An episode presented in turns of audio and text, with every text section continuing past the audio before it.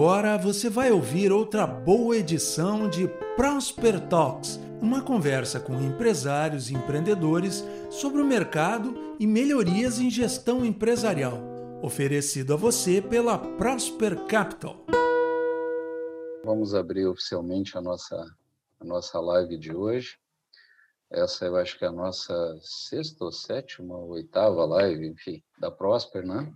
E nós temos uh, procurado prestar também, nesse momento, esse serviço online, aí trazer uh, pessoas extremamente boas e influentes no mercado para nos ajudar e ajudar né, os, os clientes, ajudar as empresas a ter ideias, a entender o que fazer, como superar esse momento.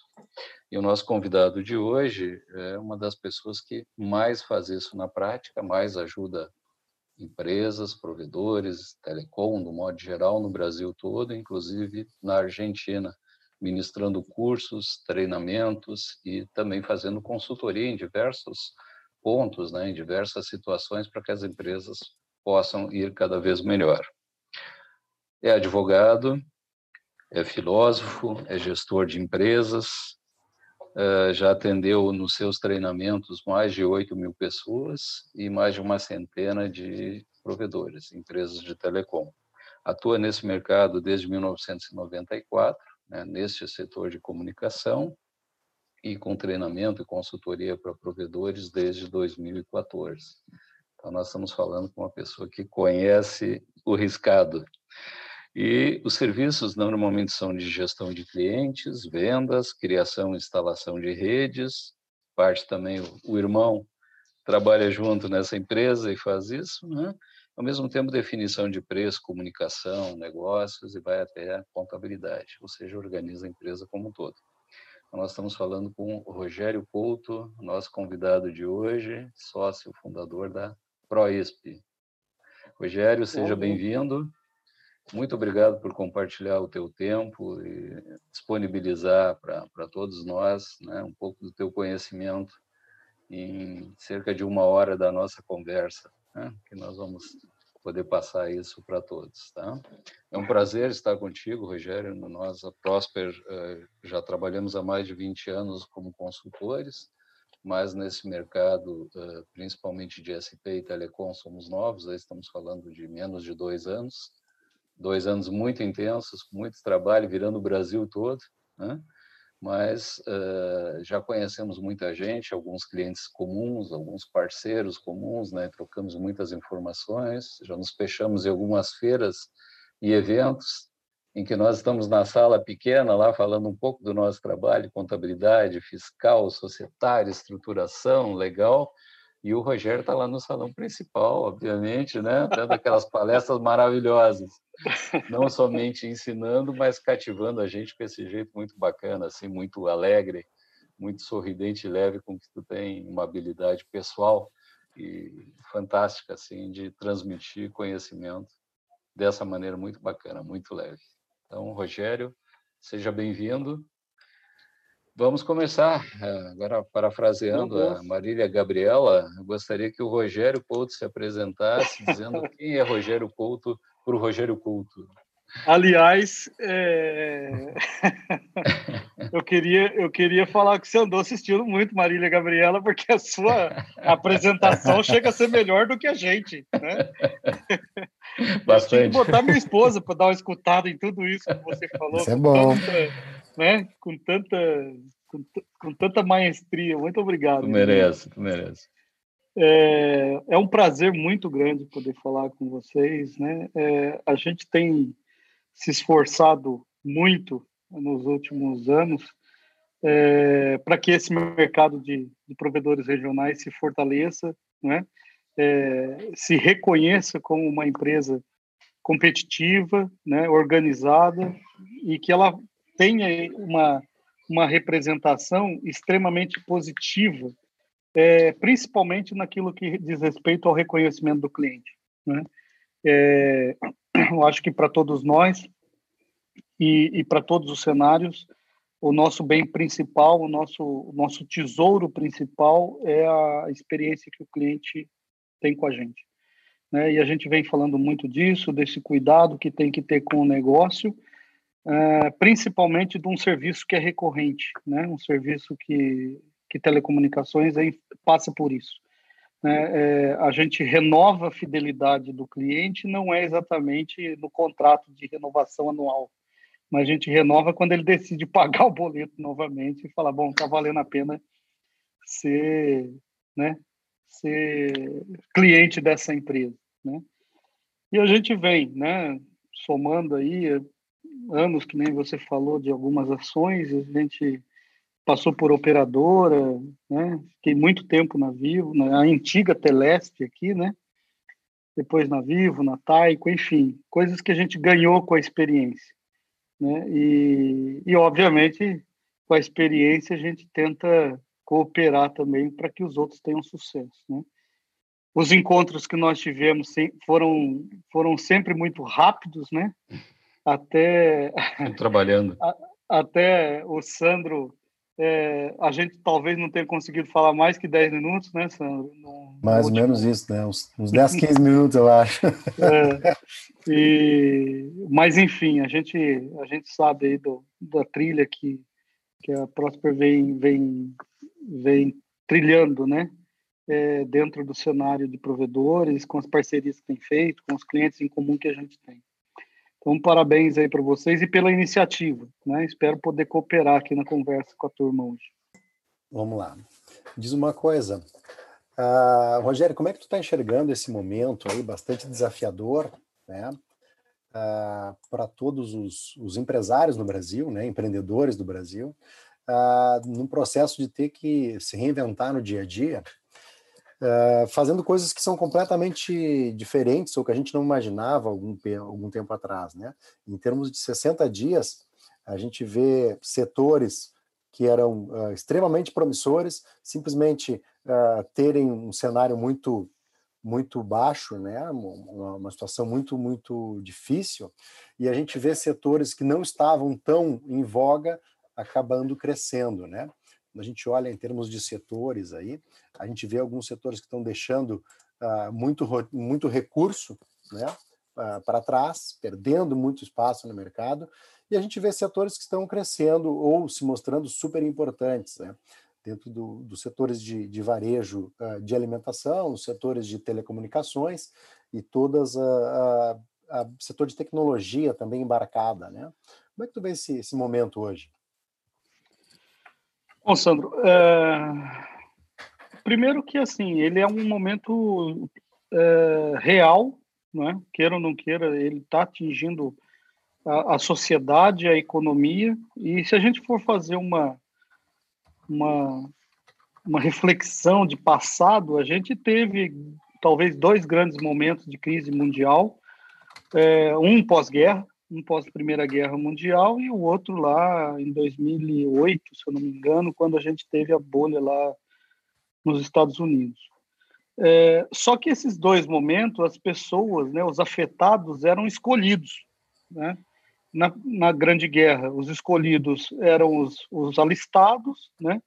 e na que em 2008 eram os endinheirados. Né? Então, assim, não atingia é, de uma forma unânime como o coronavírus é, atinge todo mundo. O coronavírus não escolheu classe social, não escolheu econo, é, é, como é que fala padrão de, de, de, conhecimento de sociedade ou muito menos país, né? A gente não tem efetivamente certeza da onde isso vai chegar. O que a gente tem é, é que conviver com um cenário hoje que é muito desafiador para quem planeja e organiza uma, uma, uma, empresa, que é conviver com não sei. Né? Talvez a parte mais difícil de pensar em planejamento seja o, o amanhã, porque a gente não tem certeza do comportamento que vai ser, principalmente que reação que vai ser. Né? O que, que as pessoas vão poder esperar é, das organizações é, na oferta de serviço, na oferta de produto, na oferta de valor, né? Então já eu entendo que que é um, é um, é um, é um momento em que as empresas ela tem que se abrir a oportunidade de enxergar que todo o contexto que está se vivendo é um contexto de aprendizagem. É um contexto que traz para a gente uma premissa. Né? Eu, como foi falado, quando fala com filósofo, entra nessa loucura, né? Você tem premissa maior, premissa menor e conclusão, né? A gente sabe que conclusão está vivendo, tá certo?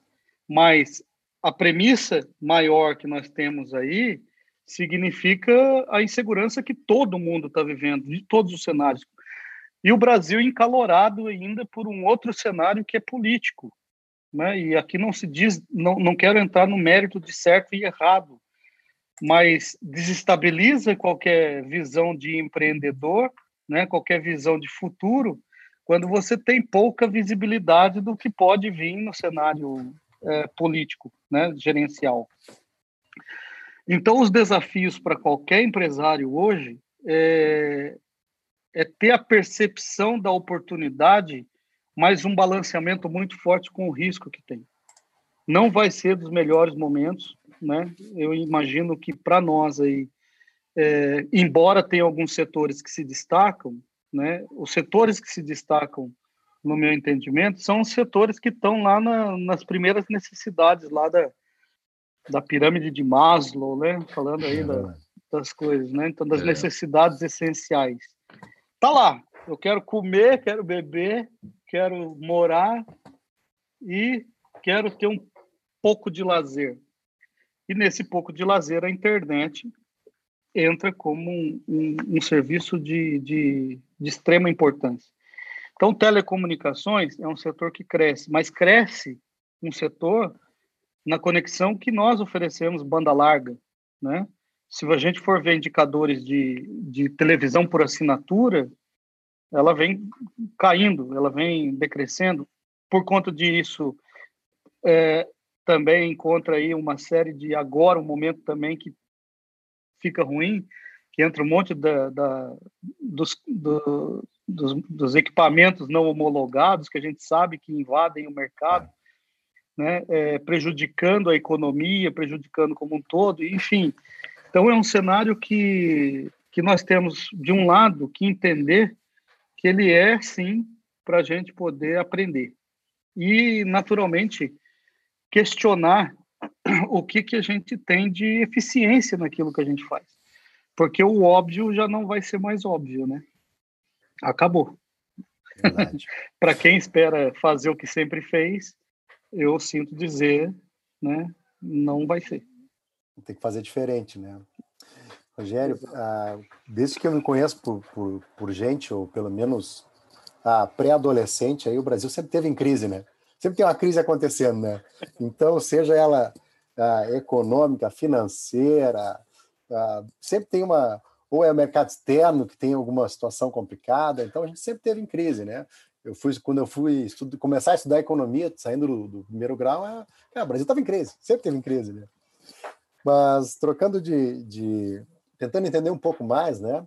Uh, qual que é o propósito do Rogério e, e da ProSP? Rapaz, o meu propósito pessoal é viver bem, né? viver feliz. Esse é, é, é o meu propósito. E, e, você sabe que felicidade não é uma coisa é, estática, né? Ela tem que estar tá renovando constantemente. Então, eu concordo que, que quando me fala assim, pô, mas felicidade não tem fim, né? mas é isso mesmo, o desafio da vida é encontrar felicidade. Em alguns momentos eu já achei que felicidade era ter dinheiro, felicidade era ter mulherada, felicidade era ter é, bens, felicidade era ter sei lá o que, sucesso, fama, né? Hoje eu acho que a felicidade está numa paz de espírito, né? Que a gente pode se encontrar e falar, pô, é, eu posso fazer algo que eu vou entregar um legado para alguém, né? Então, assim, o que que esse é meu propósito? Meu propósito enquanto pessoa física é usar o que Deus me deu de, de dom, né? É, aliás, é, me permitam dizer, porque eu sempre falo até, inclusive, nas minhas palestras, né? Para quem não acredita em Deus, tem que arrumar um bom substituto para ele, né? É, em função de de dons e principalmente né, de todos esses cenários aí.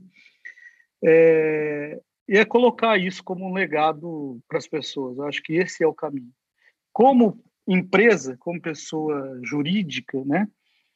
É, eu caminhei alguns anos individual, né?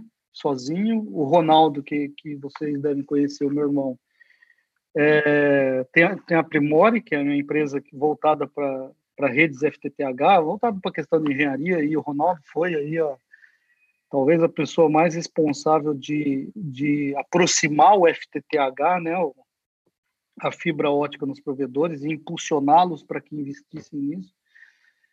E eu vim depois aqui cuidando mais da, da parte operacional, estratégica, aplicação de recursos, gestão de pessoas, resultados, enfim. Mas o ano passado, a gente, ano retrasado, a gente fez um treinamento que a gente tinha que juntar o que era engenharia, né? Que eu falava para o Ronaldo, cara, não é possível que você não fala para o pessoal quando vai fazer projeto que tem que entender um pouco do mercado para poder fazer projeto. Aí ele falou, não, eu faço, eu falo para eles né? Porque qual a realidade dos provedores, se vocês não, nunca ouviram? Faz a rede, né? Os, os bichos adoram fazer rede, né? E faz a rede e depois fala para mim, não, eu tenho um problema de venda. Mas, mas por que, que fez a rede se tem problema de venda? Né? Então, existe essa coisa. E aí lançamos um treinamento, falamos assim, olha, eu e o Ronaldo, vamos, vamos profissionalizar esse pessoal? Profissionalizar no sentido de, de gerar mais conhecimento para as tomadas de decisão, né? são excelentes profissionais e naquilo que fazem, mas a gente fala da profissionalização, não do profissional. Beleza. Eu e o Ronaldo fomos lá, você arruma cinco clientes seu, eu arrumo cinco meu, a gente aluga uma sala em São Paulo e faz o treinamento. Bom, essa era a proposta, fizemos o Pro ISP, que era o treinamento Pro ISP. Só que de 10 nós tivemos 40 pessoas nesse treinamento, né? E quando nós encerramos o treinamento, nós tínhamos gente para mais outro treinamento. Conclusão, fizemos uma. Bom? fizemos uma sequência de treinamentos pró ISP. E quando é, chegamos a refletir, isso faz parte, então, de, de negócios, né? É, olhando como já como, como, como business, falando, bom, nós estamos falando muito para os donos de provedor. Nós estamos falando muito com quem é o dono do negócio. E o dono do negócio não é o cara que executa mais tudo esse processo gerencial que nós estamos falando aqui. Tem boa parte do processo gerencial que ele é delegado para os gestores intermediários para fazer. E se não são, não são ainda porque não tiveram organização para ser. Então, vamos fazer uma empresa que se chama ProISP, e trazer profissionais habilitados com, né, com conhecimento de, de provedores né, e, e de áreas para que formem, então, esse nível intermediário, já não mais os decisores. Né? Então, a gente hoje é, tem aí 11 consultores dentro da, da ProESP, aí virou a ProESP, né? virou a empresa, né? dentro da ProESP, voltado para formação, né, treinamento e consultoria em company para esses provedores no que precisa colocar, desde a área é, operacional, call center, vendas, diretoria de negócio, é, NOC, data center, engenharia de rede, projeto de rede, enfim, tudo que vocês possam imaginar, a gente a gente vai na, na linha de formação desse povo. Então, uma vocação do Rogério estava lá, quer ser feliz, a outra da ProSP. Né? Aí, juntando esse coronavírus, né? nós fizemos a empresa em janeiro, começamos em fevereiro e paramos em março. Tivemos que parar ela em março por conta de tudo isso e estamos é, lançando 30 temas de treinamento online e rápidos, né? Treinamento de duas horas e meia, três, com temas aplicáveis e online não é é, como chama? Vídeo aula, né? É online que nem nós estamos aqui, para que o pessoal pudesse interagir e, e, trocar as experiências, que é a parte mais rica de um treinamento é quando a gente tem problemas para discutir junto. Ou seja, a ProISP também está se transformando nesse momento, né? É. Que legal, cara, que legal. Pode não ser felicidade ainda, mas é sucesso, com certeza, né? O Marcos tem uma pergunta para te fazer. Não é difícil, Vamos não, né, lá, né, Marcos? Rogério, deixa eu. Deixa... Não, não, não. Essa aí, essa aí é aquela que a gente combinou antes, né? Ah, beleza. Olha só. Uh, vamos lá, não. Essa aí, essa aí é facinho. Normalmente, né, nos, nas primeiras lives que a gente organizou aqui, o que, que a gente costumou trazer para o público que nos acompanha são casos práticos que a Prosper desenvolveu, quer seja financeiro, quer seja tributário, quer seja de M&A. E aí, como hoje a gente não está falando da Prosper, hoje a gente está conversando aí com o Rogério, a gente queria que o Rogério trouxesse alguns cases aí que ele participou, algumas, algumas, alguns cases de clientes, né? E a, e a, e a influência dele ali, o que, que o quanto ele conseguiu transformar esses clientes, como ele pegou lá o carro com quatro pneus furados e depois sai deixou o carro andando, por exemplo, né? Então aqui na analogia, tem algum case que tu consegue nos trazer aí para para a gente uh, conseguir tornar mais palpável aí a sua participação aí no, no mercado de SP? Tem, tem, tem assim, eu tenho um carinho por todos os meus clientes, né? Eu tava tava assim, quando a gente vai relembrar cases, todo mundo tem um case que, que registra com a gente um, um momento de emoção, eu diria, sabe? Porque, veja, a gente não trabalha pensando é, no cliente. Olha que, que maluco que eu vou dizer para vocês, né? É, a gente trabalha pensando no amigo. Né? A gente trabalha pensando naquela relação de verdade que a gente estabeleceu com aquela pessoa que ocasionalmente veio como cliente, mas que a gente não quer terminar aquilo como cliente, né? Então chega até a ser meio injusto a, a gente voltar um case só, porque nós teríamos vários, né? Pode falar, mas... pode nos contar aí. mas eu tenho tenho assim um, uma admiração muito grande por um case do Paraná, né? É, não sei se eu posso dizer o nome da empresa, mas enfim. À vontade. É, se falar o nome, fala. Vontade, por favor. O importante é. é que é o milagre. Se quiser contar o santo, conta o santo. Não, enfim, na verdade, na verdade, assim, é, a Debug, que foi uma, uma empresa do Paraná, ali no sertão, no sertão no, ali na, na, na, região de, de Ponta Grossa e Companhia Limitada, foi uma empresa que a gente chegou ainda bem, bem bem caseira, sabe, com todas as ações assim, muito ainda muito ainda a ponto de, de, de montar uma colcha de retalho para se organizar, né? E, e tamanho foi a relação que a gente foi tendo e, e, obviamente buscando as, as soluções, né?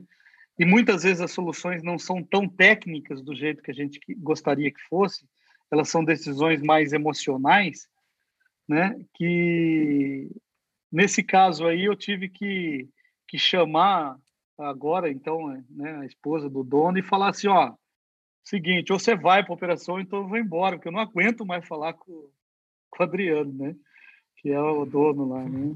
Eu não aguento mais falar com seu marido. O bicho é cabeçudo demais, é teimoso demais. Entendeu? Só tem uma pessoa capaz de ajudar a mudar a debug, que é você. É. Né? A única pessoa que ele escuta, acho que talvez tenha medo, né, por conta de ser esposa, é, seja você, né? E aí, a partir daquilo ali, a gente foi cadenciando realmente é, e transformando é, passo a passo a, a, empresa, né? E o Adriano, obviamente, foi entendendo várias coisas, né? E foi construindo ali é, cenários positivos, cada vez mais, mais maduro. Mas ele, era um, ele é um polaco, né, um polacão, paranaense, né, é, uhum. ansioso, uhum. que o bicho não consegue se segurar. Tínhamos acabado de contratar um gerente de operações para cuidar. Sabe aquela coisa que você planeja? Fala, bom, preciso de um cara aqui nessa vertical, cuidando disso, né? Põe as caixinhas, desenha, descritivo de cargo, enfim, tudo que um consultor acha que está fazendo bonito para caramba na hora de, de mostrar para o cliente. Beleza. Estamos lá, eu e ele na estrada, ele numa caminhonete e eu do lado. Daqui a pouco ligam para ele e falam assim: olha, aprovou o seu projeto em tal lugar, a Copel, aprovou o seu projeto em tal lugar. Aí ele, Desculpa a expressão, tá, minha gente? Mas, caralho! Puta merda! Aprovou! Não sei o quê. Ele bateu em mim assim, tá vendo, viado? Aprovou! Não sei o quê tal. Aí eu falei, legal. Aí ele já pegou o telefone, ele já pegou o celular, ligou para um, ligou para outro, ligou para outro, chama isso e pega e pega fornecedor, manda entregar, não sei o que, não sei o que mais, e eu quieto. Quieto. Aí, quando ele falou, mas, porra, eu tô contente pra caramba, você não tá nem aí, não tá nem se movimentando direito. Eu falei para ele, velho, nós acabamos de contratar um gerente de operações que era para fazer tudo o que você fez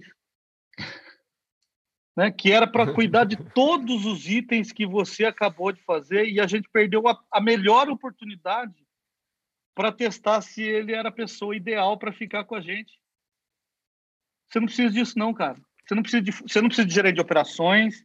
Aí eu de novo, né? Você não precisa de gerente de operações. Aliás, você não precisa de mim não. Né? Enfim, é criamos lá uma situação, ele, oh, vai dizer que tal, tal. Hoje o Adriano, graças a Deus, tem uma excelente é, regularidade no, nos negócios do jeito que estão indo, tem um backbone fantástico, é uma empresa competitiva, né? Tá, tá verticalizado, tem as suas missões que tem que fazer, porque quem acha que que provedor para depois que faz alguma coisa se engana, né? É, mas está lá, tem, tem as áreas, está verticalizado, tem controladoria, né, tem uma proposta diferenciada para trabalhar. E, e, e, talvez assim foi um, um case bem, bem bacana, porque é, trouxe para a gente assim, uma satisfação de ver a transformação. Né? Também tive outras situações em que eu fui chamado para fazer plano de vendas também de um, de um, de um outro provedor no Paraná. E falou, pô, preciso de plano de venda. Quando eu fui lá, eu falei, bom, a coisa que se menos pode fazer é vender. Porque tinha que ter subsídio no caixa para né, é, é. fazer o custo. Ah, o que, que eu faço? Para de fazer backbone. Ah, mas daí o sócio dele quis bater em mim até. Você tá louco, velho? Você tá louco? Você não sabe que se parar de fazer backbone, para de vender? Eu sei né? Mas eu sei o quanto que o seu caixa precisa de dinheiro para sobreviver, né? Então, só que confiaram na proposta que a gente estava trabalhando e, e obviamente, na, na, nos argumentos que a gente colocou, né? E aí são pessoas que hoje falam para mim, porra, minha empresa era antes de você e depois de você, né? Mas não é porque era antes de mim ou, ou depois de mim, são porque tiveram é, atitudes também para mudança. Né? Um, um, eu costumo dizer que, que nós que trabalhamos com consultoria, vocês também, é, a gente é 10% da transformação da empresa. Né? A, a, a, o restante daquilo que precisa realizar, fazer, ter disciplina, coragem, investimento é, e, obviamente, evolução da mudança, fica com eles, a gente sai, vai embora e eles continuam. Então, já tive muita situação de cases semelhantes a esse, né, de, de, de, provedor que começou. E outra, eu não posso abrir mão, gente, né? Estou é, me, tô me lembrando aqui de um provedor na Bahia, no interior da Bahia, o, o Space, Space, bem, até me esqueci agora, alguma coisa Ghost. Space. Space Ghost. Não, não, não, não. é, vou pegar aqui o nome do menino. É, mas tempo, assim, é só... devia ter, devia ter, é, ele deve, devia ter, sei lá, 300 ou 400 clientes lá, né? É, Headspace, Roniel, o nome dele. Hum. É, 350 clientes, e aí ele falou, pô, Rogério, como é que eu faço? Eu queria que você... Né? Eu falei, Ronião, eu preciso saber as suas dores de agora, né? de quando você está começando. Então eu vou fazer ah, mas eu não tenho dinheiro, não sei o que, não sei o que mais. Eu falei, bom, não estou preocupado com dinheiro. Eu estou preocupado em saber que dores que você está vivendo quando começa, porque se eu tiver a visão do que ele está fazendo de errado no começo, eu ajudo o cara que está lá na frente e que já fez por 10 anos errado. Entende? Então, assim, eu crio uma massa crítica aqui com quem é pequeno, com quem é iniciante, com quem é inexperiente, para muitas vezes fazer solução para quem é grande, né? Porque o problema não está na consequência, está lá na causa, está lá na origem, né? Então, uma coisa que a gente preza muito, e, e, vocês devem ter visto isso nos nossos encontros aí, é que a gente gosta de estar tá perto dessa turma. Entendeu? A gente gosta de estar tá perto deles, a gente não, não seleciona de quem a gente quer estar, tá, não. A gente quer estar junto e acabou. Se nós vamos fazer negócio, nós vamos ganhar dinheiro, se nós não vamos ganhar dinheiro, se o cara vai ser bem, uma coisa é certa a gente é limitado, a gente tem tempo limitado, mas a gente podendo, a gente atende todo mundo. Tem gente que fala, pô, e aí? Toca o pau. Uma coisa que eu aprendi com o Ronaldo, com o meu irmão, né? Foi assim, todo o material que a gente desenvolve, a gente disponibiliza para todo mundo. Para todo mundo. Planilha, conteúdo, é, é, é, como é que fala? Análise, todo mundo. Ah, mal, mas isso aqui tá lá, estou mandando para você. Né? Por quê? Porque a gente acredita que quanto mais a gente coopera com aquilo que foi feito, e aí Confúcio, que, é, né, que fala isso, né, o, a, a, como é que é, é, o conhecimento é o único bem que se a gente não compartilhar, a gente perde, né? Então, numa situação dessa, a gente sabe que nós vamos estar sendo mais testados. Por quê? Porque se tem alguém utilizando parte do nosso conhecimento para aprimorar, significa que nós estamos sendo mais exigidos no nosso grau de eficiência. Se eu te entregar alguma coisa e você falar, Rogério, tem um ponto que eu gostaria de falar com você aqui que eu acho que não está legal. Você vai me cooperar, levar para isso, pra, né, em relação à eficiência. Né? E, obviamente, que vai fazer para mim um, um exercício muito bom de, de reflexão.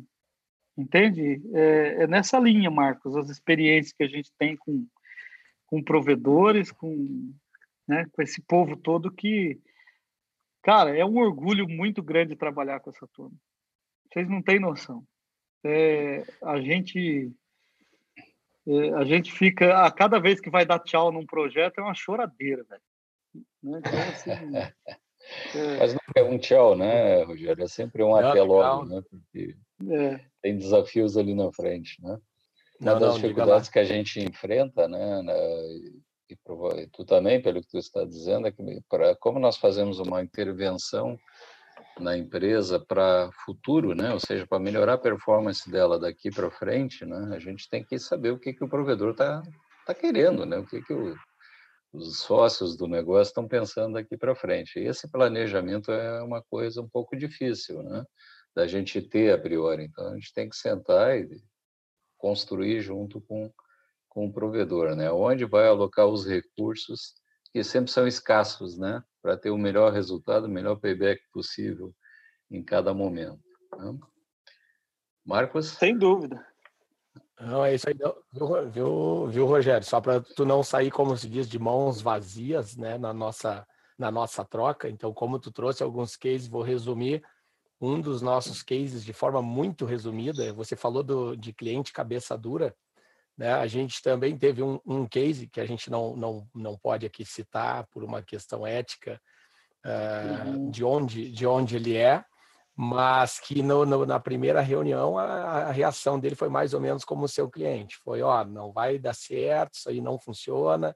E hoje ele é, pode-se dizer, né, de uma forma muito que hoje a gente virou amigo também desse cliente. Hoje ele é nosso garoto propaganda. Hoje ele é o, o parceiro que, é. quando, quando, quando alguém precisa saber uma informação, a gente diz: ó, conversa lá com ele, que ele também no início não acreditava, e hoje ele diz: olha, vocês vocês sabem o que estão fazendo. Então é, é muito gratificante, né? A gente a gente conseguir vencer algumas barreiras que, como você disse, são às vezes psicológicas, não são técnicas, né? São são, são dele confiar é. no nosso trabalho e a gente poder implantar, né?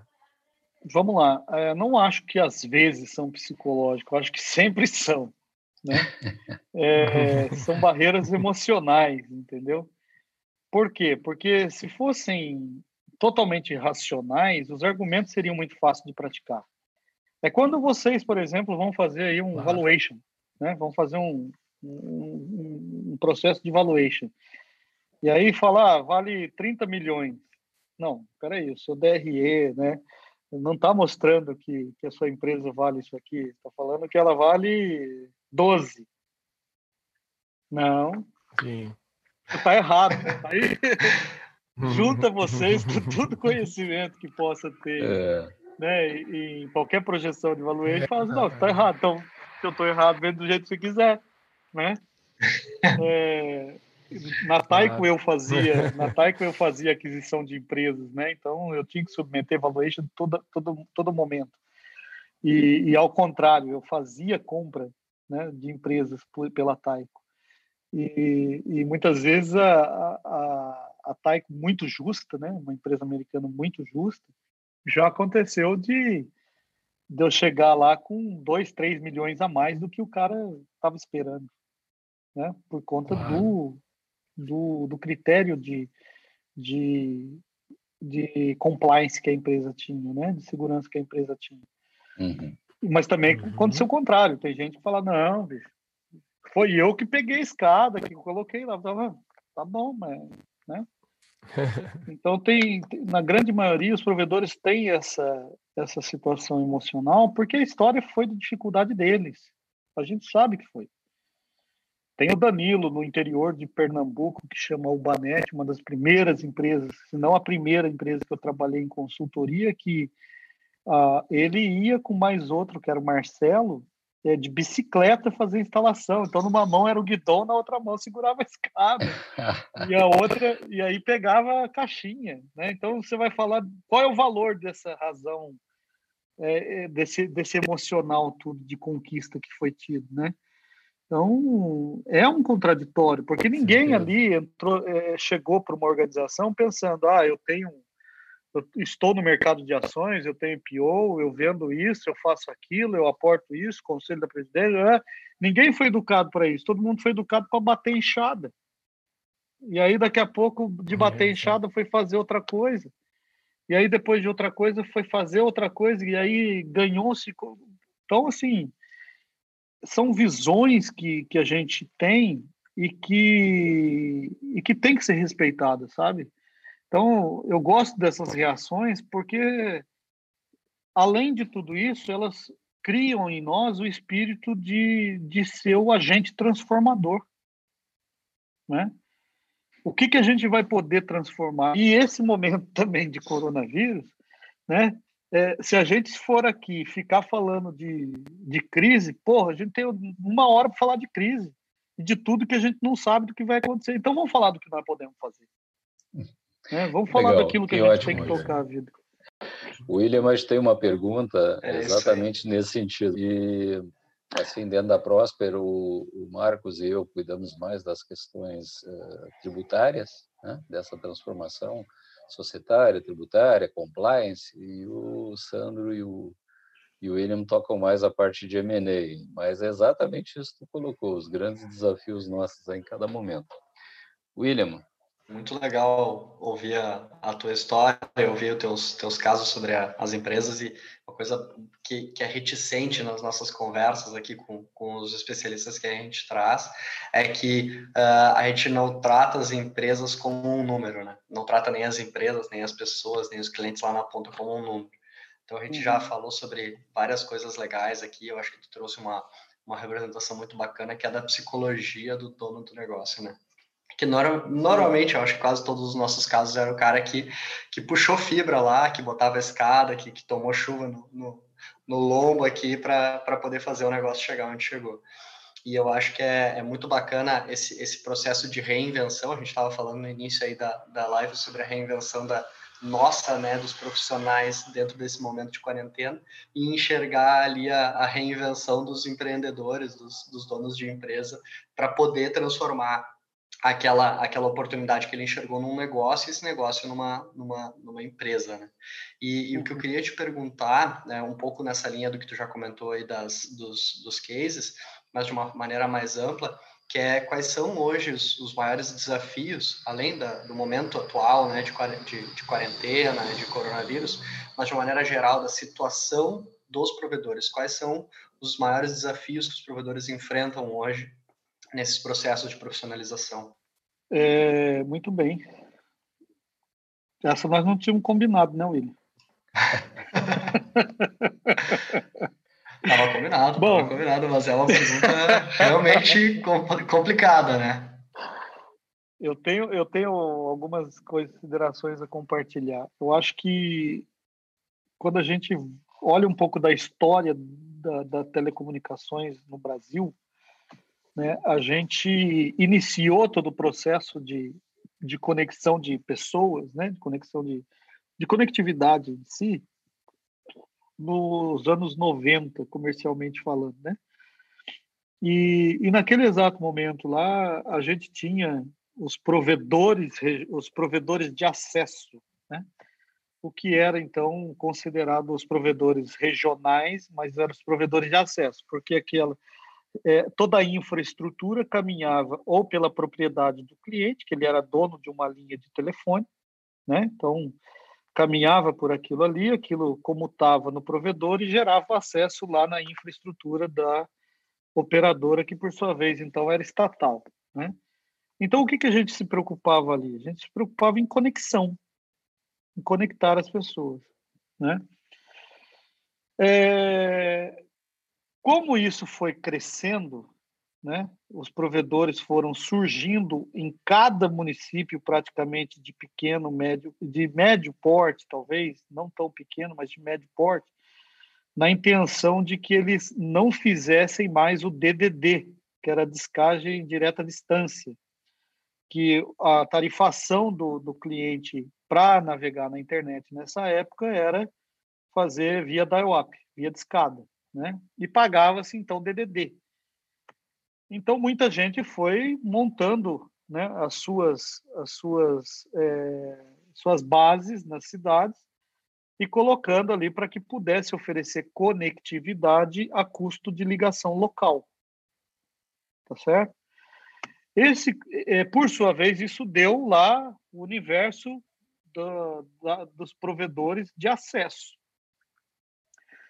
Muito bem. É, passado esse tempo, surge a Anatel, surgem a, a, a PPP, né, prestadores de pequeno porte, é, surge a, a, a IG, né, a antiga IG, fazendo internet grátis, né, e, e era 0800, né, até hoje se fala em 0800, porque era descagem gratuita, e, e a UOL entrou na mesma na mesma competição da IG. Então a gente tinha portais, né? Era IG, Terra, Yahoo, né? É, entre outros aí, né? E, e, esse pessoal então começou a ficar é, preocupado porque se os clientes deixavam de se conectar no provedor deles e isso cobra, era cobrado um pulso, né? Diga-se de passagem, era cobrado um pulso. Então eu vou ligar na onde eu não pago pelo pulso.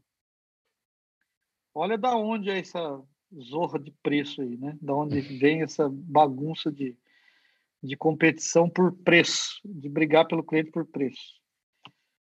É, então, a IG e a UOL, principalmente, foi lá começou a adquirir provedores regionais é, para que ela pudesse incorporar e, obviamente, diluir, compartilhar custos, enfim, tornar o negócio do 0800 mais viável.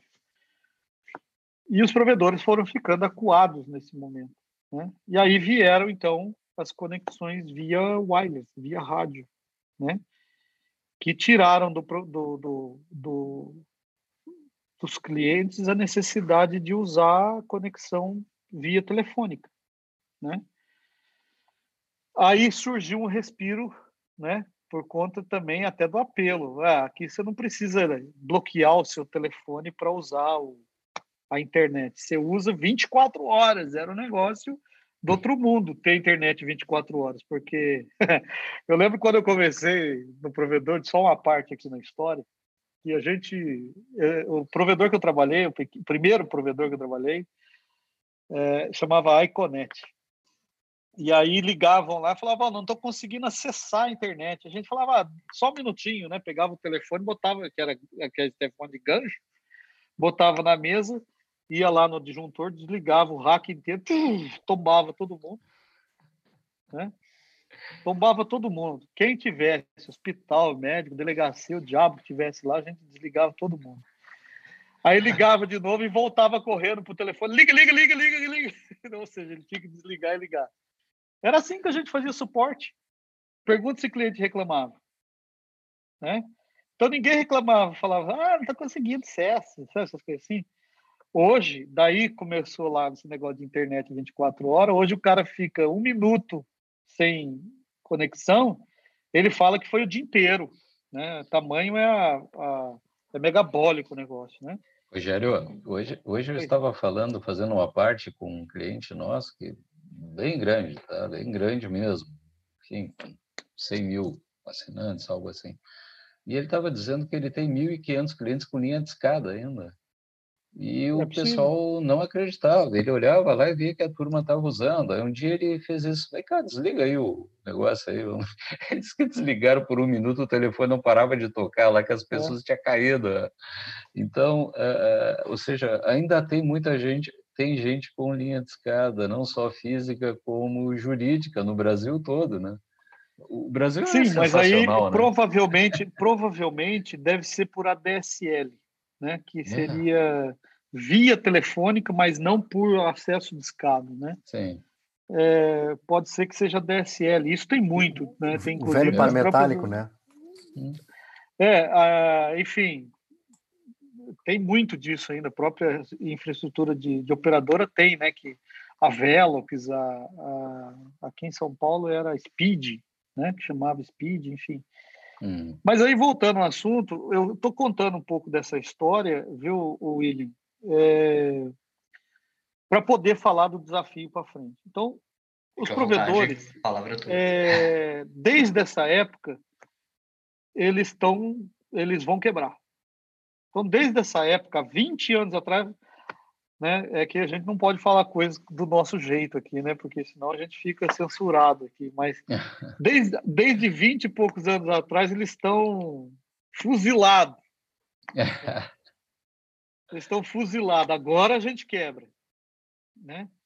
E já passou por isso, já passou por mudança de tecnologia, já passou com a chegada do FTTH, agora fala-se muito em 5G, né? Enfim, impressionante como a gente já passou no processo de provedores regionais por umas cinco ou seis fases aí que a gente estava preparado para quebrar, né?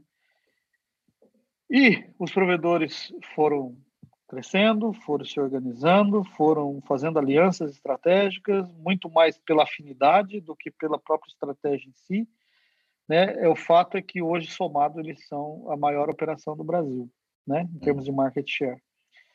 É, e aí entra alguns desafios que eu entendo para o provedor regional.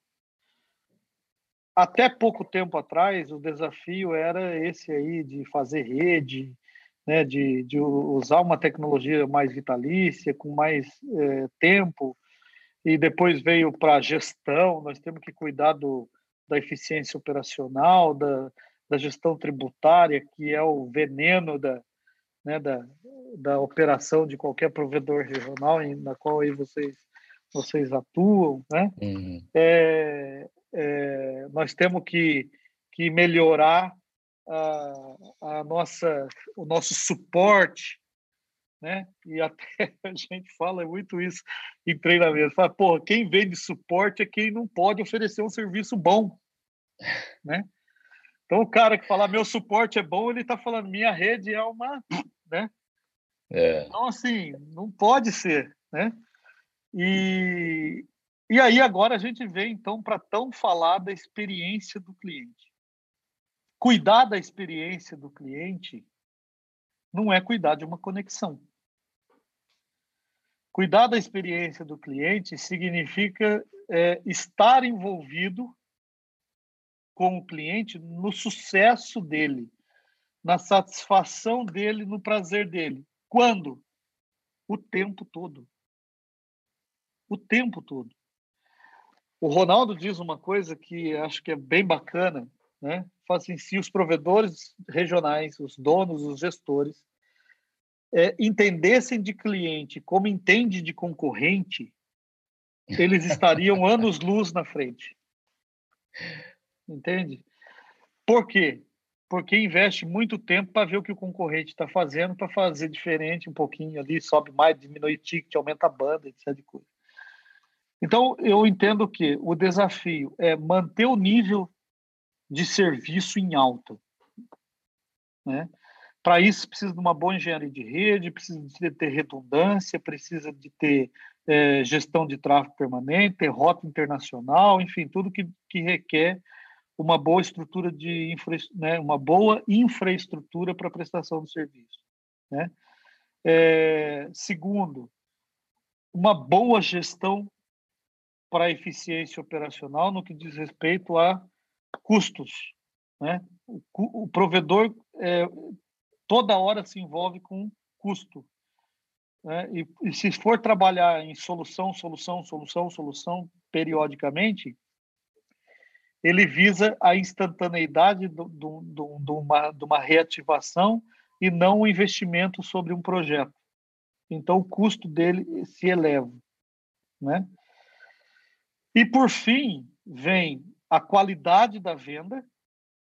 Né? Quando a gente fala de qualidade da venda, não é simplesmente olhar aquela coisa, quantos equipamentos você tem, que, que você tem na sua casa, você tem uma 4K, você tem isso, você tem aquilo, quantos FIX você tem? Não, porque quando a gente faz esses, esses tipos de perguntas, a gente atende necessidade, a gente não atende expectativa quando eu, eu, eu, eu miro em você para saber o que você tem e aonde que você vai usar, eu estou olhando as suas necessidades.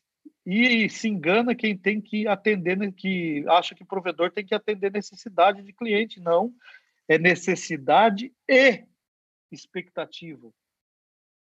Porque ali, dali para frente, ele vai estar direcionado a ter novas experiências que ele nunca teve. Haja visto agora o momento que nós estamos. Tem gente que nunca assistiu esse negócio do Netflix aqui, tanto quanto está assistindo.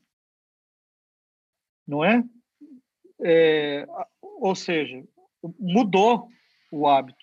E aí, nesse, nesse ponto, há de se alertar os provedores regionais, William, que o desafio dele não é ir para a experiência do cliente, é cuidar de tudo que estava antes, mais a experiência do cliente.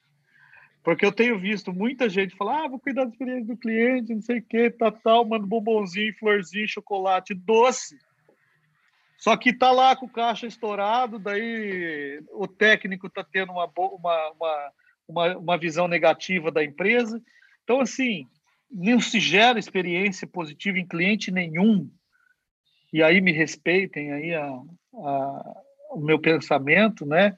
Porque muitas vezes ele é duro, mas a primeira pessoa que tem que ter uma boa experiência do provedor são os colaboradores, cara.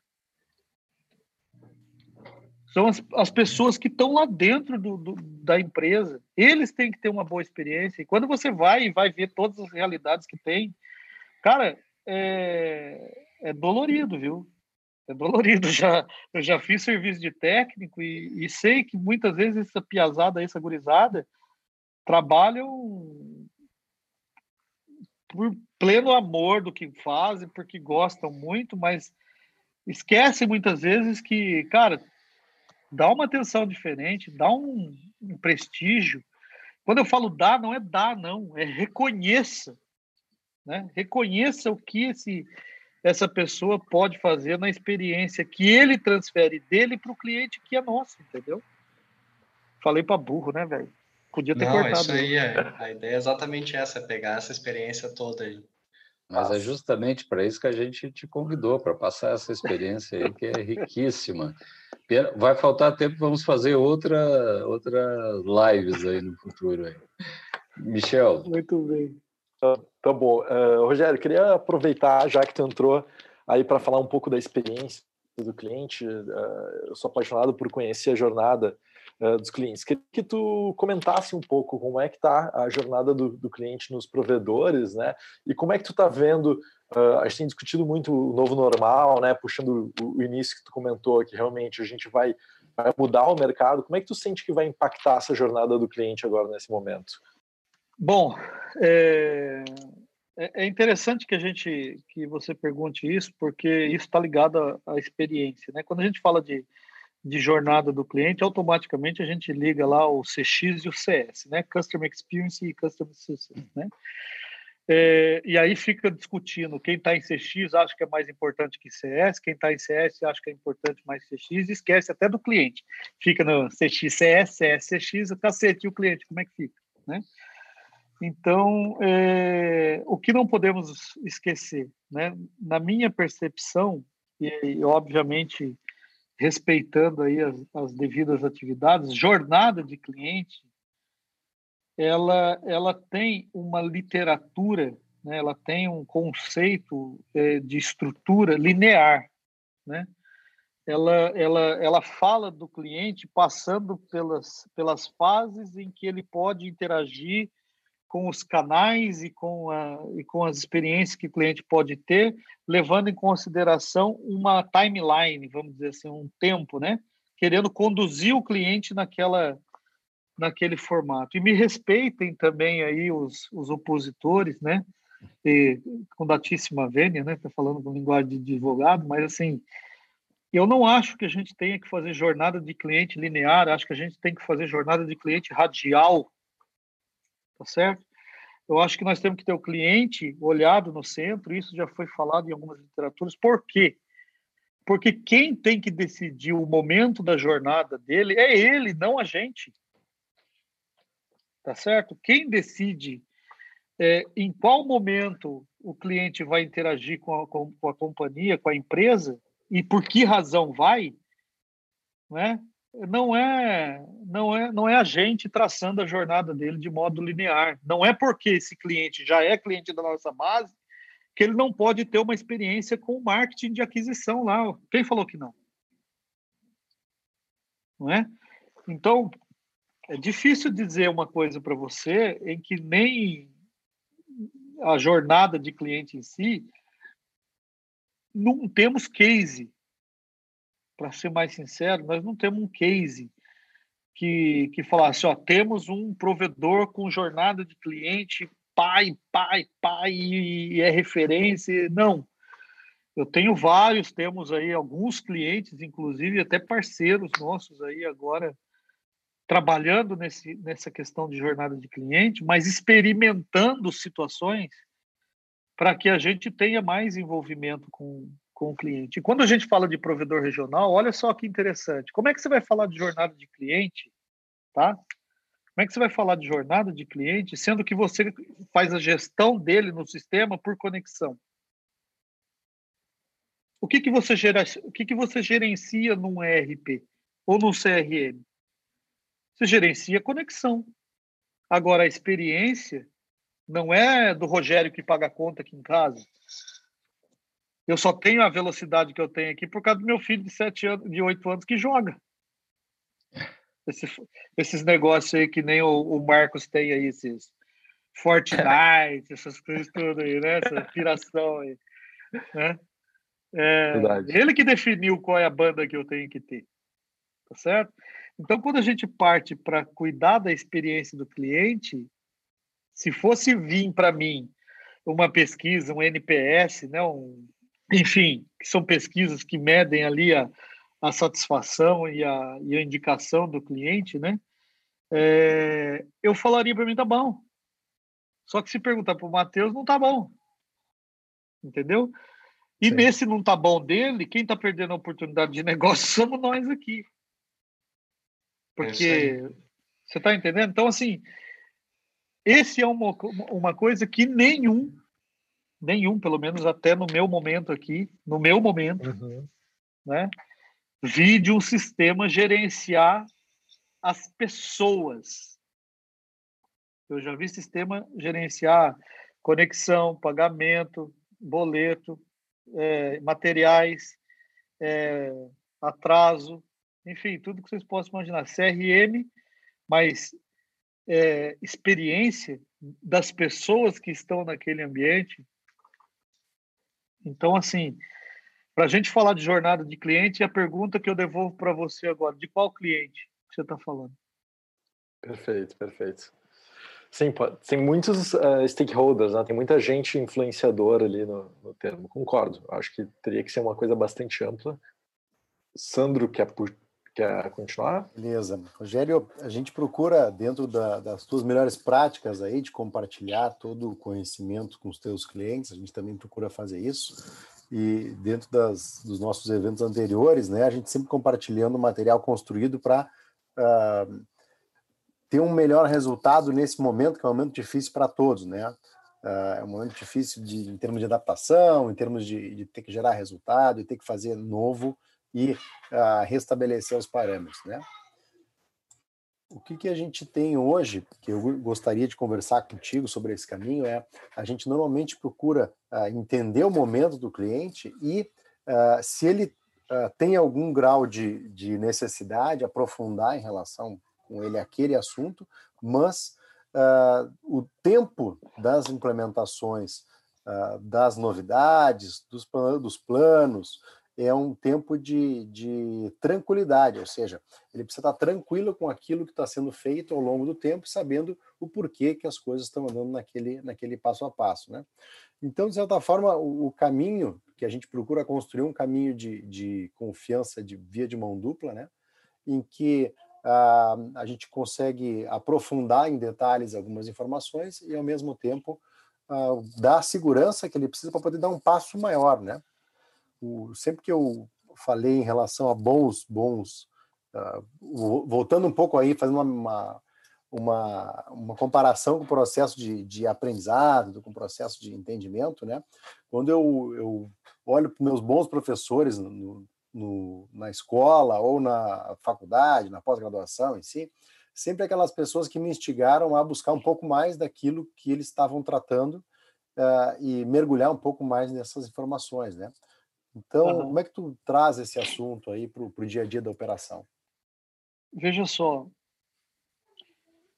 o provedor ele entra numa linha de, de como é que eu vou te dizer, vai, é, de entrar em, em, blocos, né? Ele, a gente acaba falando que quando a gente implementa alguma coisa para algum provedor, a gente implementa para mais uns 10, 20, né? É, porque eles têm carência de, dessa referência positiva, né? E, e quando falo de carência positiva, a gente muitas vezes quer tratar o que é diferente de modo igual, né? Eu vejo, eu vejo sim, boa parte daquilo que as implementações elas são difíceis de serem aplicadas, isso não é só é, em função de, de modificação, de transformação ou até de melhoria, né? É porque a gente investe pouco no, no momento do exatamente do cliente, da demanda que ele está fazendo que, que eu estou querendo dizer? Quando você, quando você busca inspiração para fazer mudança, para se aperfeiçoar, inclusive, é, o desafio pode ser ser igual a alguém ou pode ser seu de querer ser melhor com você mesmo. Tá? E tem hora que isso me gera uma certa reflexão né? porque eu vejo muitos e muitos grupos de, de provedores regionais, a gente participa até de alguns, é, em que eles com, trocam informações, como é que você está aqui, como é que você está ali, como é que você fez, com quem que você fez, quem comprou, quem comprou e tal. Só que, é, qual é a referência? A referência, se o outro tiver pior que eu, para mim, tá bom? Né? Então, assim, se eu entender que, que quem tiver com resultado abaixo daquilo que é o meu, eu estou feliz, mas eu posso estar totalmente deslocado a uma referência de mercado ou a referência própria. Então, essa, essa busca pela, pela melhoria e, e, e, e, pela, e, pela, e pela ambição do empreendedorismo, eu sinto carência. Né? Eu sinto carência. Eu não quero crescer para ser maior que o meu concorrente, quero ser maior que eu mesmo. Quero ser, quero ser gigante perto do que eu já sou. Entendeu? E para isso eu vou buscar as melhores práticas. Se não tiver, eu vou fazer. Entendeu? E se não existir, eu não vou me sossegar. Entendeu? Então, é, muito do que eu acho que né, é, a gente encontra como como forma muitas vezes de não causar a, a coesão e a compreensão, tá porque a gente se limita a querer a mesma coisa do que o outro. Né? Ah, no seu caso, eu quero que você me faça pagar 15% de, de, de imposto na minha operação. Como é que você vai fazer isso? Eu não sei, foi isso que você me prometeu. Entendeu? Ah, mas o outro pagou tanto, você está me cobrando tanto. Mas quem falou para você que você é igual ao outro? Né? Qual é a parte do, da conversa né, que a gente viu que são iguais? Então, assim, é... e aí faz parte do nosso negócio. Isso não é problema com eles, é problema nosso. Somos nós, fornecedores, que temos que entender o momento, a linguagem e, a, e principalmente, daí eu acho que esse compromisso é nosso, como fornecedores. Principalmente dizer o sim para a hora certa e o não para a hora errada. Né? São, somos nós que temos que saber se nós estamos habilitados a fazer o serviço para os caras. Né? E não ele simplesmente pela demanda dele. Já aconteceu de eu ter que devolver dinheiro para cliente. Né? Por quê? Porque o momento não ficou ajustado. E aí o, pagamento tinha sido feito, não me sinto à vontade com isso. Né? Eu errei, aprendi com o meu erro. Né? Então, eu não sei se eu fui exato na sua, na sua abordagem, Sandro, na sua pergunta, mas eu entendo que esse tornar melhor, esse ser melhor, cara, não é vencer um concorrente. É vencer os próprios desafios que a gente tem com a gente mesmo. Isso pode significar, inclusive, não crescer. Tá certo? Muitas vezes você pode não crescer o faturamento, mas se você crescer o lucro, não é bom?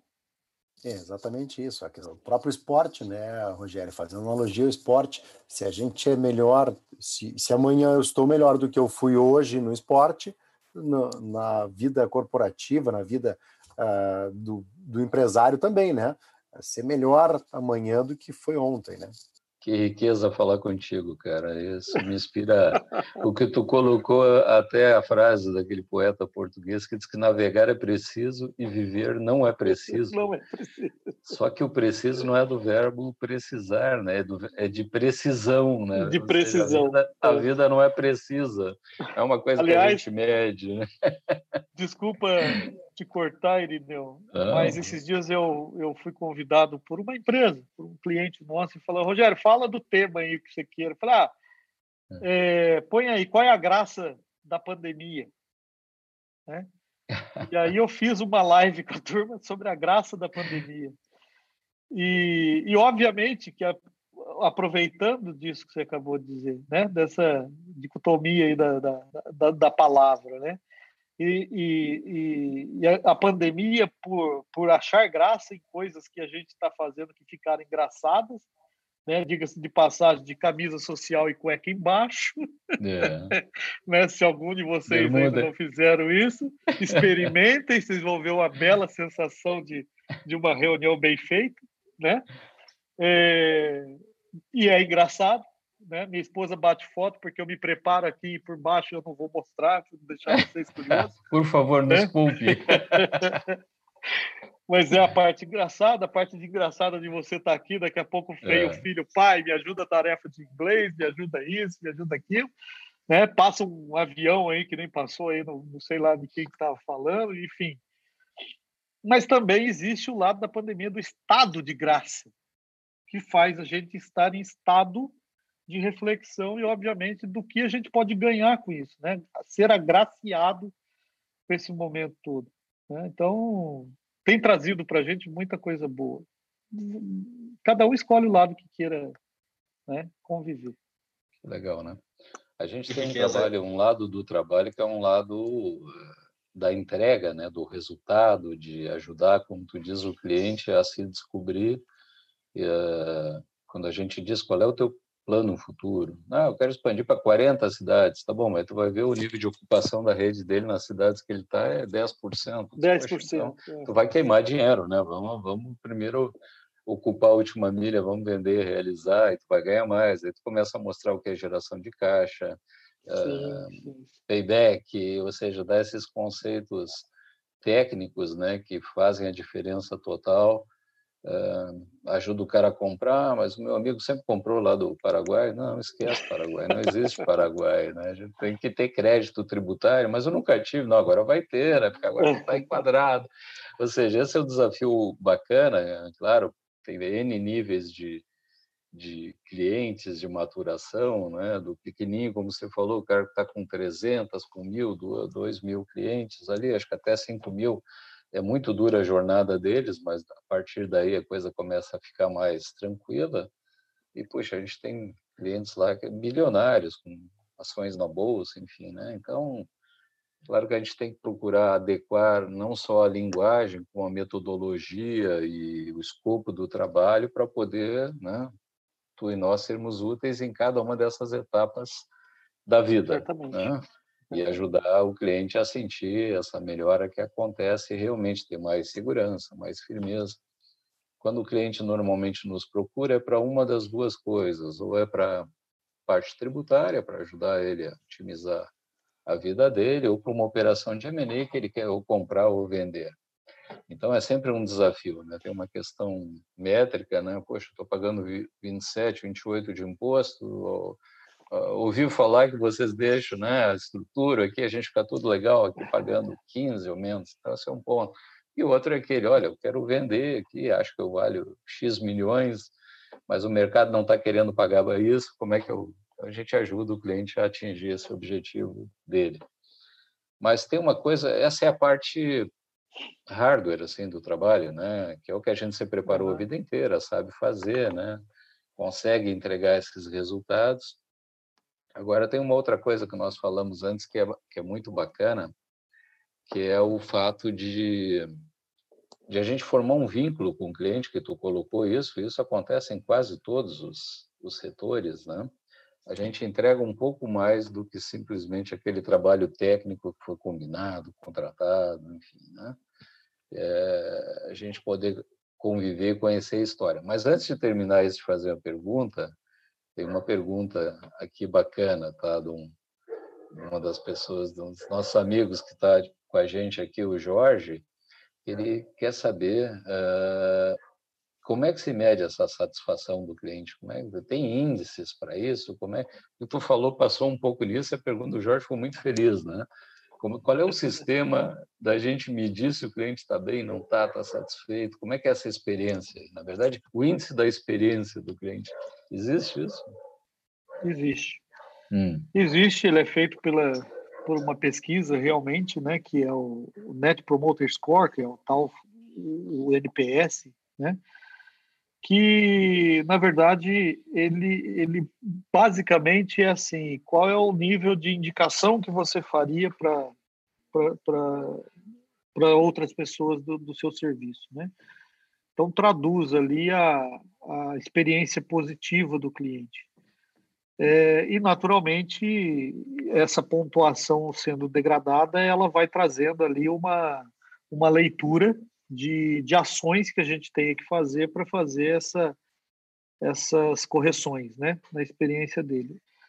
Mas é, existe sim, são ferramentas hoje aplicadas principalmente através das pesquisas de mercado e pelos engajamentos das mídias sociais, né, daquilo que a gente tem hoje de, de, de ferramentas digitais à, à disposição do cenário, do mercado. Tem uma galera que, especialista nisso, que, que é o pessoal do marketing 4.0, né, voltado para esse tipo de, de ferramenta. É, e eu acredito que ela é um parâmetro Né? Hoje ela é um parâmetro para aferir a experiência. É, volto a dizer, é, o que ainda para mim não está claro é a experiência de quem que nós estamos falando. Né? É a reflexão que eu fiz com o Michel. Né? De qual cliente que você está dizendo? Do cliente pai ou do cliente filho? A experiência desse aqui ou de quem paga? Mas existe, está lá voltada para essa para essa aplicação, né? E, e, tem bastante gente praticando esse Net Promote Score, NPS, dentro das suas centrais de relacionamento com o cliente, tá?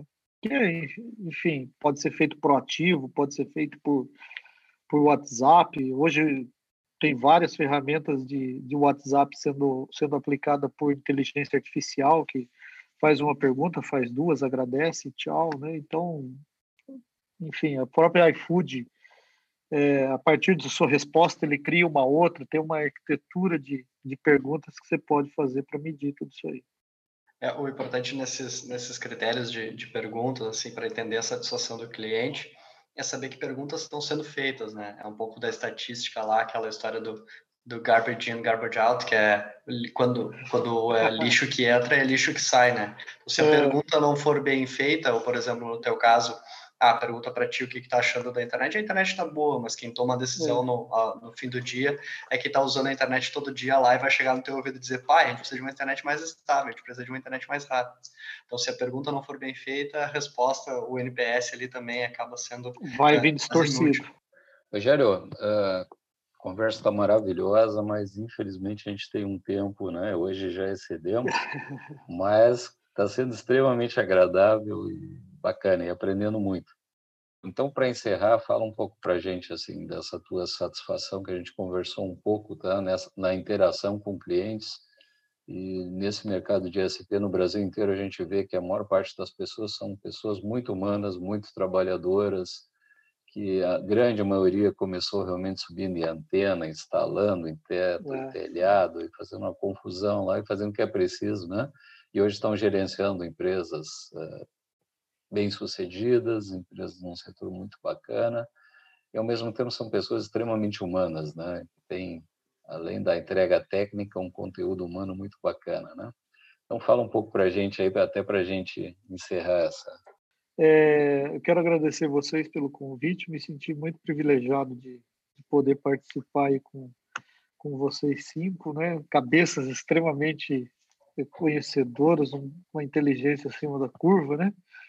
E ver que vocês estão empenhados em, em cooperar né, é, com o setor da, da telecomunicações e que realmente precisa do conhecimento de vocês, né? Mas também precisa ter é, a via de mão dupla, né? Precisa que que recebam de vocês o mesmo cuidado que que eles querem entregar para vocês, né? Então, são pessoas extremamente especiais, os provedores regionais. É, cara, desde quando você fala com o dono, até quando você abraça uma pessoa técnica, uma pessoa de serviço, e, e você consegue crescer com aquilo, né? É, eu sinto falta desse momento. Né? Eu sinto falta porque quando eu vou em provedor regional, e, e todo mundo sabe do, do meu jeito de ser, né? Eu não ponho terno, não ponho gravata, sapato. É, eu, vou de calça, né? eu vou de calça jeans, camisa polo e, e sento lá para tomar café e, enfim, gosto dessa dessa relação com as pessoas. Que no final de tudo isso a gente sabe que quem constrói uma grande empresa é um, uma grande quantidade de pessoas. Né? Eu na minha trajetória toda é, eu perdi meu pai muito cedo, né? Nós perdemos o papai com eu tinha 14, o Ronaldo tinha 16 ou 17, se não me engano. E cinco irmãos, né? Minha mãe ficou viúva com 35 anos, com uhum. cinco filhos, né? E, e assim, a gente não encontrou nada simples nessa vida. A gente construiu o que a gente pôde ser, né? Exatamente com os princípios que a gente recebeu da nossa criação, da nossa família, né? E, e, entender que quando a gente se aproxima dessas pessoas, a gente encontra um pouco da gente em cada história que houve, né? Eu me lembro que, que quando eu saí da filosofia, fui fazer direito, eu não tinha dinheiro para fazer a matrícula da faculdade. E eu comprei uma TV com cheque predatado, de TV de 14 polegadas com cheque predatado e saí vendendo uma rifa, né, que eu pudesse pagar a parte da, da TV e pudesse fazer minha matrícula para a Universidade de Direito. Então, quando a gente encontra nos provedores regionais uma parte dessa história, a gente se identifica e a gente respeita muito. É, a gente precisa saber disso, a gente precisa reconhecer isso, a gente precisa estar com um alinhamento dentro do nosso sentimento e, obviamente, dentro da nossa razão, de que, embora possa existir uma carência que a gente pode cooperar com eles, é porque a gente teve oportunidades diferentes do que a das deles. Mas eles têm muito a ensinar para nós na história de vida deles também a gente por ter a oportunidade de ter se aproximado mais de universidade, de formação, de academia, de multinacionais, etc. de coisa, nos uhum. projetou a ser o que somos. Mas isso não, não nos diferencia daquilo que eles são, né? São são conhecimentos que a gente precisa levar de mão dupla. Me dá alguma coisa daquilo que você sabe que eu também tenho alguma coisa para te entregar. Uhum.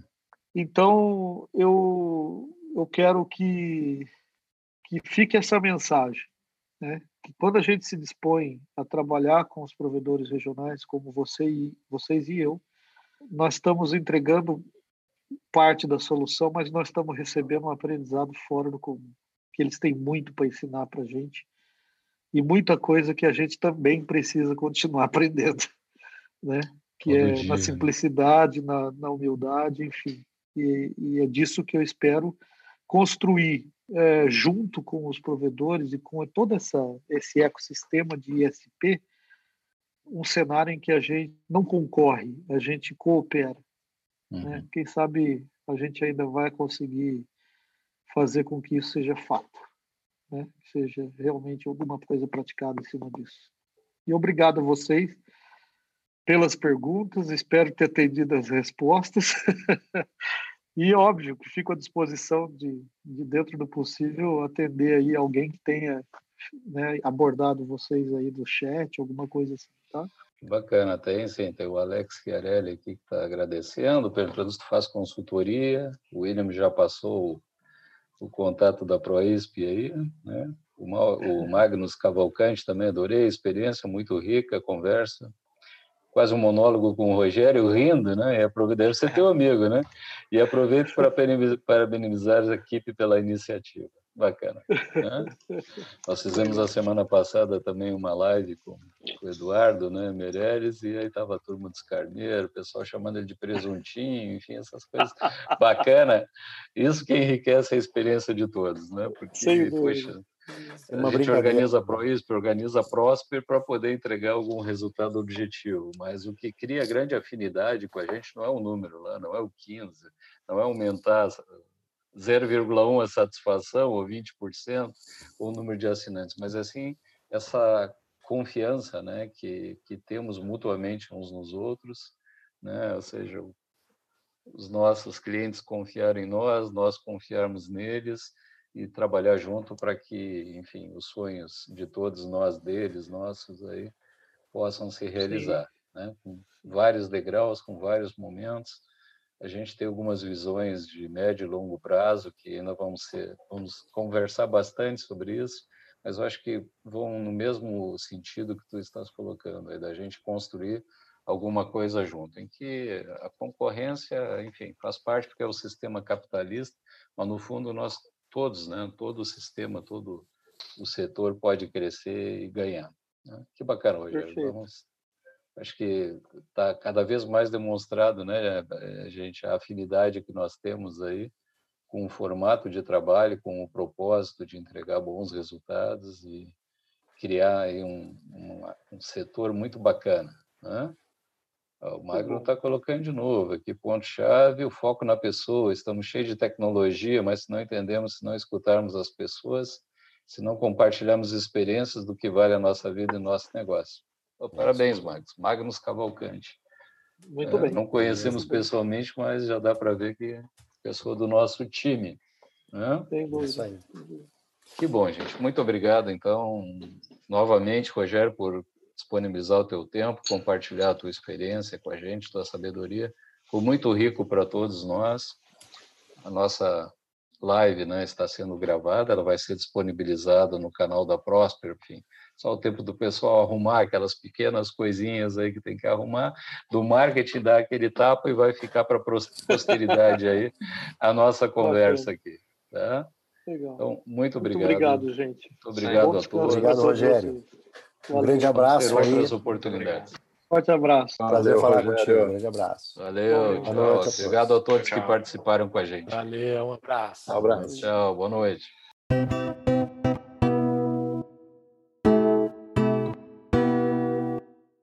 Termina aqui mais um Prosper Talks, uma boa conversa com a equipe da Prosper Capital. Produção Mr. Maia, música e conteúdo sonoro